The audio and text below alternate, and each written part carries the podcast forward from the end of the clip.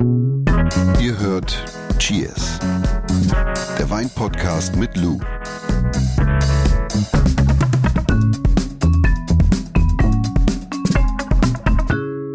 Du darfst noch gar nicht dran riechen. Wieso? Ich habe auch schon verkostet. Da hast du voll den Vorsprung. Überhaupt nicht. Okay.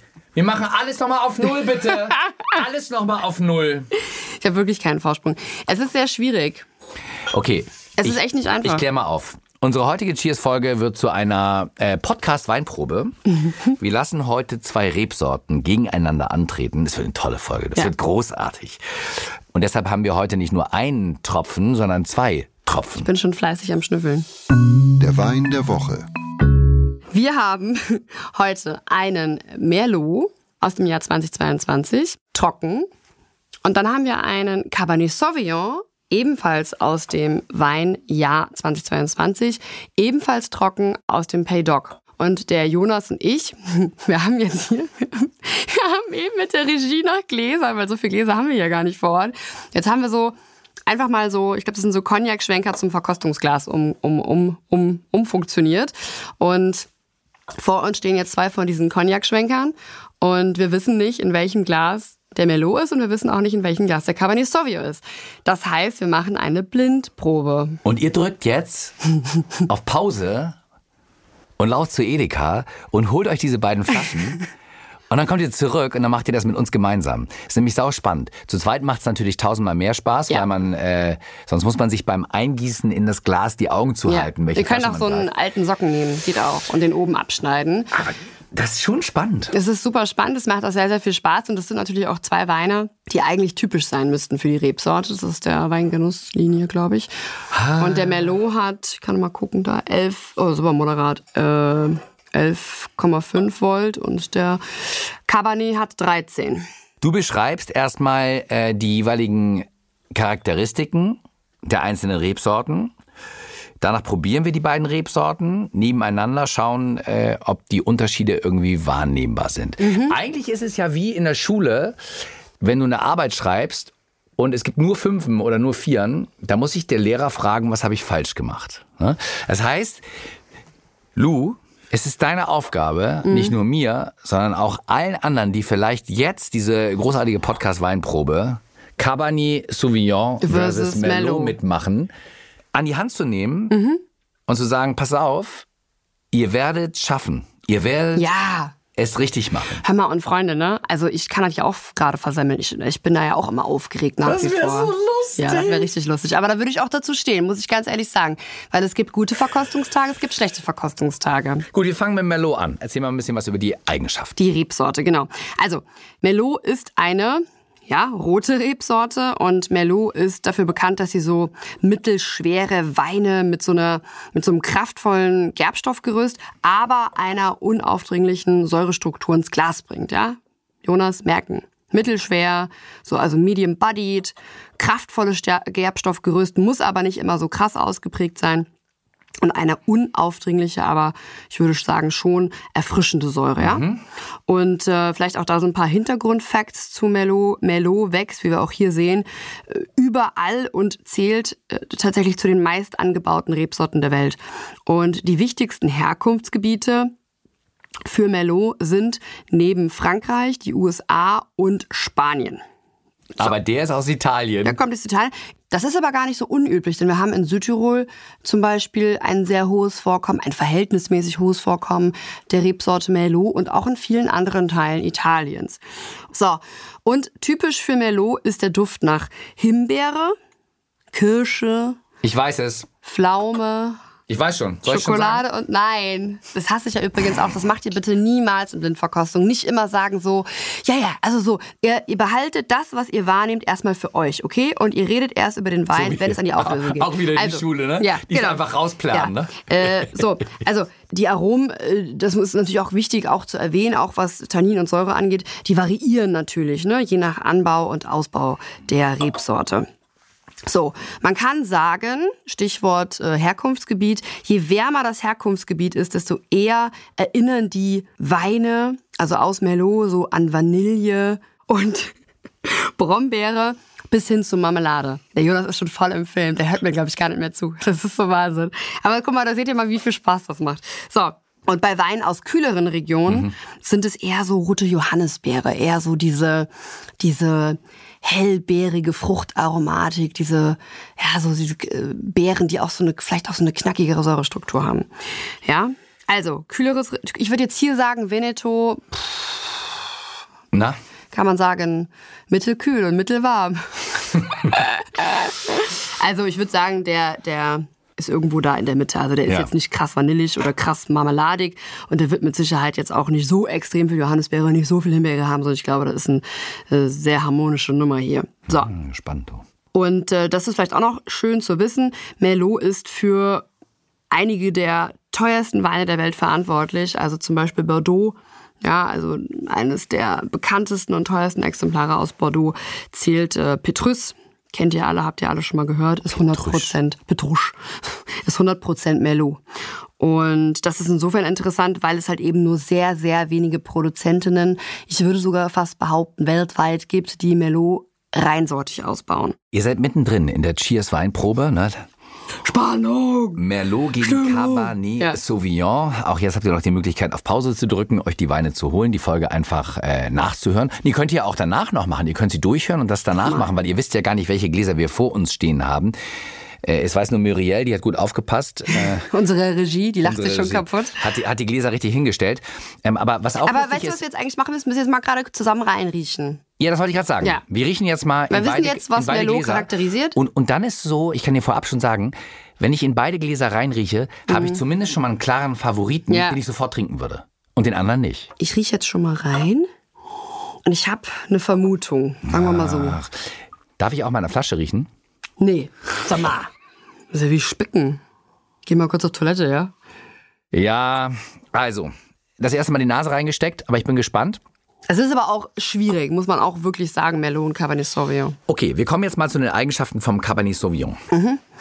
Also, Cabernet Sauvignon wird ebenfalls selten reinseitig ausgebaut, sondern fast immer im Verschnitt. Also mhm. ähnlich wie Merlot ist äh, Cabernet Sauvignon halt eben auch eine der Leitrebsorten im Bordeaux. Äh, hier für alle Klugscheißer auch nochmal linkes Ufer. Ne? Gegebenenfalls könnt ihr da euch auch nochmal die Bordeaux-Folge, ich glaube, etwa 46, anhören. Und Weine aus Cabernet Sauvignon sind oft ein bisschen kräftiger ja. als Merlot. Ja. Und was die Säure- und Tanninstruktur jedoch angeht, ähneln sie sich auch oft. Kommen wir zum Bouquet vom Cabernet Sauvignon? Also typisch ist ebenfalls der Duft nach Kirsche. Na super. Ja, schwarzer Johannisbeere. Oft, je nach äh, Ausbau, auch so ein bisschen Backgewürzen und Zedernholz. Also fast identisch. Und das ist auch der Grund, warum Cabernet Sauvignon und Merlot in Blindverkostung oft verwechseln werden. Heute nicht. Und jetzt kommt aber der, der Hint. Jetzt bin ich gespannt. Oft gesellt sich beim Cabernet Sauvignon aber auch noch eine Spur Paprika dazu. Ich weiß es. Und das, oder auch Bleistiftmine oder Pfeffer. Und das wiederum kann ein Hinweis darauf sein. Pfeffer eigentlich eher typisch für Syrah, kann aber bei Cabernet Sauvignon auch manchmal der Fall sein. Und das, deswegen ist dieses Paprika oft ein Hinweis darauf, mm, dass es sich um Cabernet Sauvignon handelt. Früher auch in Deutschland, da haben super viele Winzer in Cabernet Sauvignon angebaut. Das war mal so ein Hype. Und die waren alle so richtig grün. Die waren so richtig grün. Die haben geschmeckt wie grünes Paprikawasser.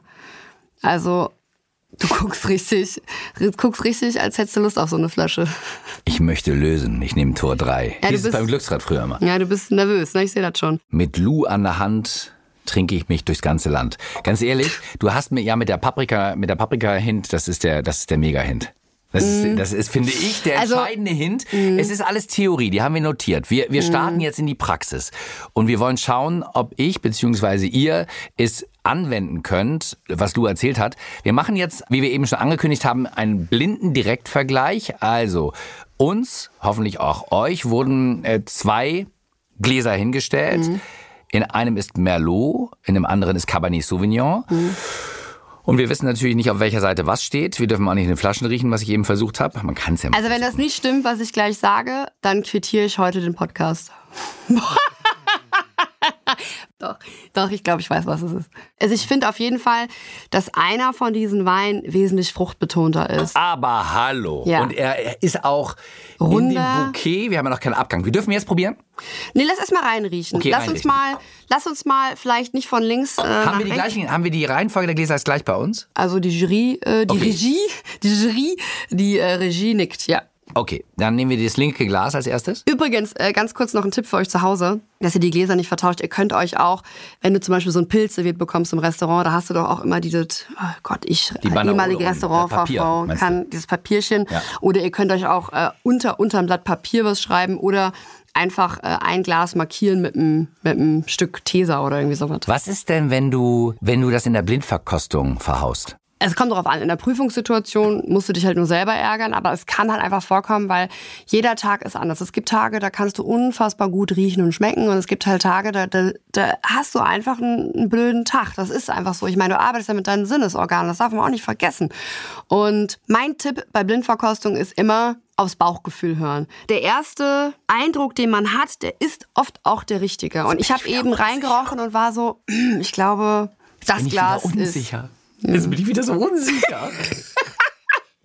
Und äh, nein, aber wenn wir in großen Gruppen verkosten mit Freunden, da lacht niemand, weil für uns ist das ja, du verkostest in einer intimen Runde, wenn du mit coolen Leuten unterwegs bist, niemand, niemand, man freut sich natürlich, wenn man etwas richtig erraten hat, aber man ärgert auch niemanden, weil man macht das ja, um Spaß zu haben, an der Freude und vor allen Dingen auch um etwas zu lernen. So, ich fasse nochmal zusammen. Merlot, typisch. Der Duft nach Himbeeren, Kirsche, Pflaume, Schokolade und Zedernholz. Manchmal erinnern Merlot-Weine auch an Vanille, an Brombeere bis hin zur Marmelade. Oder in kühleren Regionen so ein bisschen Johannisbeere. Wir kommen zum Cabernet Sauvignon. Auch da nochmal so die typischen Aromen. Kirsche, schwarze Johannisbeere, Backgewürze und Zedernholz. Und manchmal, manchmal, und das könnte ein Hinweis darauf sein, gesellt sich eine Spur Paprika dazu. Das ist auch so, du haust dir das jetzt schon mal rein. Ich warte die ganze Zeit, weißt du, wie so angeleint und darf nicht frei laufen.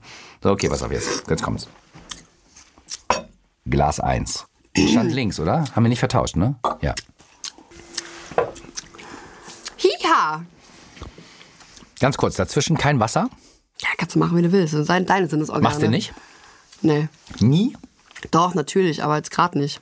Weil ich genau wissen wollte, Ich wie mach's der, anders wie als der. Cabernet Sauvignon sich, wie der Cabernet Sauvignon, der potenzielle Cabernet Sauvignon sich bei mir im Mund verhält und wie der potenzielle Merlot sich bei mir im Mund verhält und wie die Tannin und Säurestruktur ist. Ja, aber und du hast ja gesagt, das ist ähnlich. Und jetzt, warte mal, jetzt, ich muss nochmal einen zweiten. Zweites Glas. Hör mal, eins muss ich dir mal sagen, Herr Jonas, man kann das auch geräuschlos über die Bühne bringen, ne? Mhm. Unmöglich. Okay, pass auf. Glas 2, rechts von mir, wovon du mehr getrunken oder mehr Verkostet verkostet hast, hat nach meiner Meinung Der zwei, die zwei ja, meinst du? mehr Tannin. Und zwar bedeutend mehr Tannin. Rechts findest du? Ja. Mein Mund zieht sich komplett zusammen. Finde ich nicht. Echt nicht? Also was ich sehr prägnant finde, ist, ich mach's bestimmt falsch. Was ich sehr prägnant ist finde, ist, furchtbar. dass ich finde, dass rechts der Wein weniger an texturaler Fülle hat, was ein Indiz darauf sein könnte, dass der rechte Wein noch weniger Alkohol hat. Und der linke Wein finde ich wesentlich kräftiger. Ist egal, ich leg mich jetzt fest. Ich habe auch gar keine Lust mehr, jetzt so lange rumzuhüsern. Mhm. Weil es wird nicht besser. Und ich habe links auch eine gewisse Würze. Äh, Vielleicht liege ich auch falsch. Okay, wir lösen Okay. jetzt auf. Nee, wir Okay. können auch auf Papier schreiben oder so. Ja, da kann man doch nichts. Jetzt guckt sie sich die Farbe an. Sie sind alle, es sieht komplett ist Ja, Jonas, es gibt halt Amateure und es gibt Profis. das ist ja das. Problem. Zählt ja das gegen sein iPad. kämpft Ich ein Amateur gegen einen Profi. Und stell dir das vor, meine Damen und Herren. Stellen Sie sich vor, an diesem Tag endet Cheers der Podcast. ich finde halt rechts hat mehr Van Vanille, es hat mehr Himbeere, ja. links hat es mehr mit Würze und deswegen sage ich jetzt eins, zwei, drei. Links Cabernet Sauvignon, rechts Mellow. Links Merlot, rechts Cabernet Sauvignon. Krass. Oh nein! Regie, wir brauchen Auflösung! Oh mein Gott, ich bin ganz aufgeregt! Hallo? Liebe Lou, Lieber Jonas, ihr habt beide unfassbar gut gekämpft. Vielen Dank. Das linke Glas ist Cabernet. Dank, Miriel! Oh, Aber jetzt, muss- jetzt habe ich mal ein paar Fragen. So, vielen Dank, Muriel. Danke. Danke für die schlechte Nachricht. Ey, ey, aber jetzt habe ich mal ein paar Fragen. Wenn du sagst Paprika, ne? Und du sagst Zedernholz, und das hast du ja gesagt, ähm, hauptsächlich für den Cabernet Sauvignon. Das schmecke ich links überhaupt nicht. Wenn du das linke Glas, was ja jetzt Cabernet Sauvignon sein soll, ich würde das Guck mal, und er so, das bestreite ich, ich würde das einfach. in Frage stellen an dieser Stelle und würde einfach erstmal Einspruch einlegen. Wir müssen, ich will auch an dieser Stelle gerade nochmal sagen, wirklich, wir haben hier nicht geschummelt, wir wissen nicht, was was Na, da- war. also das, auch das Also, guck mal, was das für ein schlechter Verlierer ist. Warte doch mal. Ich habe doch erstmal meine Frage. Das ist immer noch dein linkes Glas. Darf ich das Ja. nochmal haben? Pass auf. Ich finde, dass da der, das Bouquet viel mehr nach äh, Vanille riecht. Viel mehr. Also hinten raus. Auch im Abgang. Darf ich jetzt auch die Flaschen aufschrauben? Ja, aber guck mal, Jonas, aber wirklich jetzt mal.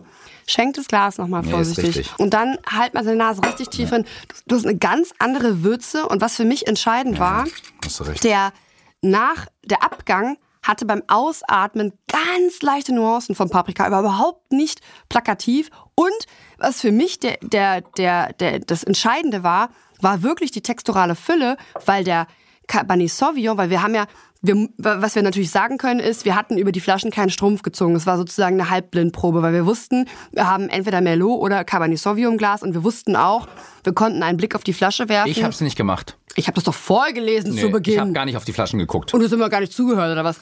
Dass der Merlot 11,5 hat und der Cabernet Sauvignon 13,5. Aber wirklich die, den und die texturale Fülle ist eine ganz andere bei dem Cabernet Sauvignon. also wenn ich das, wenn ich die Informationen vor der äh, Blindverkostung gehabt hätte mit der mit dem Alkoholgehalt. Also das habe ich aber schon von Anfang der, der Folge gesagt. Machen ne? wir noch mal dann sonst. Okay. Herzlichen Glückwunsch hier. Ja. bitte schön. Ich gebe dir die Hand, freue mich. Nein. Darauf Cheers. Nein, ist ja kein Wettbewerb. Und der, und der Jonas so bis nächste Woche. nee. Nein, aber was mich interessieren Es hat würde, Spaß gemacht. hat Spaß gemacht. Ja, ganz Und toll. was mich wirklich, ja, ich, mir kam da so spontan die Idee zu, dass wir zwei Rebsorten gegeneinander antreten lassen. Also meine Bitte wirklich an euch, wenn euch die Folge gefallen hat, schreibt mir eine Instagram-Nachricht, eine Nachricht auf Instagram oder dem Cheers-Kanal eine Nachricht auf Instagram oder schreibt es da in die Shownotes. Und weil ich wissen möchte, ob euch sowas hilft und ob euch sowas interessieren würde in Zukunft. Vielleicht Eine auch mal mit Weißwein zu machen. Was hast du? Mit Weißwein auch. Ja. Eine Sache äh, würde uns allen helfen, wenn du uns noch einen Matchtipp gibst. Äh, wozu würdest du Cabernet Sauvignon matchen? Ja, und auch Merlot, ne? Beide Weine. Also beide Weine, also Merlot und Cabernet Sauvignon, finde ich, passen sehr gut zu Fleisch vom Grill, so plakativ es klingen mag. Äh, bestes Beispiel ist einfach, und das ist wirklich meine, eine, eine meiner absoluten Lieblingskombinationen, ist einfach ein richtig gutes Entrecot mit Bordeaux. Finde ich einfach herrlich. Dazu so richtig rudimentär Pommes frites. Richtig schön vom Holzkohlegrill. Herrlich. Also nicht die Pommes, sondern das Stück Fleisch natürlich.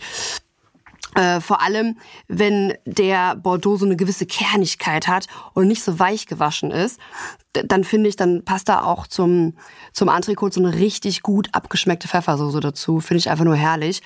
Aber Bordeaux oder generell Melon Cabernet Sauvignon passen auch sehr gut zu vegetarischen und auch veganen Gerichten die viel Umami haben, also wo viel mit Sojasauce gearbeitet worden ist, mit Pilzen oder mit Nussbutter und und und und, und Tofu. Ja. Professionelle, besiegte Sportler geben auch in den Momenten der Niederlage ein Interview. Auch so mache ich es als Weinliebhaber. Ja, Nochmal die Zusammenfassung für euch zumindest.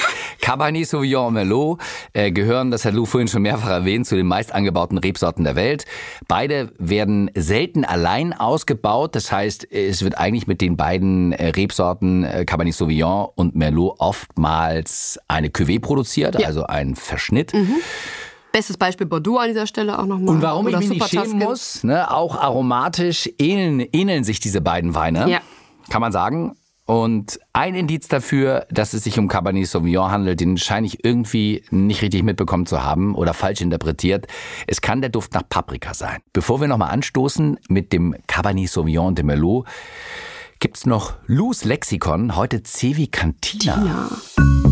Luz Weinlexikon. Cantina ist ein Begriff, hast du bestimmt schon mal gehört, der in der Weinwelt verwendet wird, um, was machst du, auf eine Weinhandlung beziehungsweise eine Kellerei beziehungsweise Genossenschaft hinzuweisen, äh, insbesondere in Italien und in anderen Regionen des Mittelmeerraums. Und äh, der Begriff stammt aus dem Italienischen und bedeutet im Prinzip nichts anderes als Keller oder Weinkeller.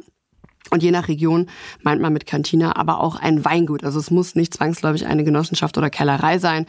Äh, zum Beispiel in äh, Sizilien, auf Sizilien, pardon, auf Sizilien, aber auch zum Beispiel in Südtirol ist Cantina oder im Trentino Cantina auch oft ein Begriff für ein Weingut. Lou, das hat großen Spaß gemacht. Ich fand's auch diese cool. Blindverkostung.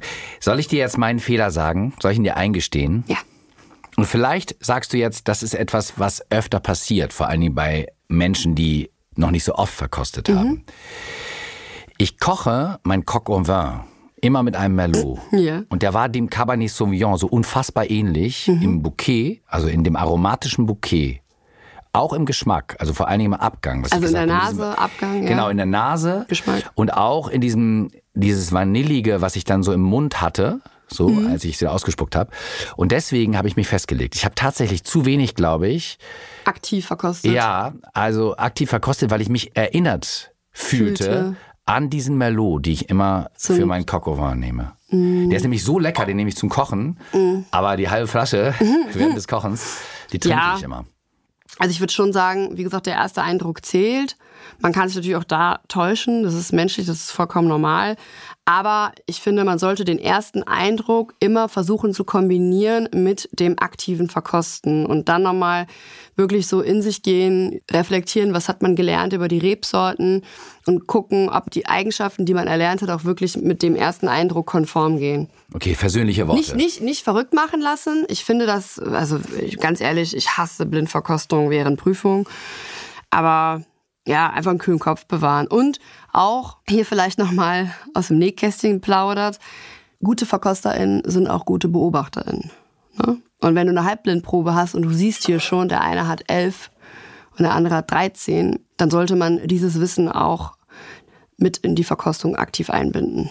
In diesem Sinne bin nicht nur ich rehabilitiert, sondern äh, viele von euch vielleicht auch, die äh, falsch lagen. Ich fand es eine echt coole Folge. Cheers. Cheers. Bis nächste Woche und unsere Cognac-Schmeckerchen. Ach, das wäre Psychchen, so Cognac-Schön. Dieser Podcast wird euch präsentiert von Edeka. Wir lieben Lebensmittel.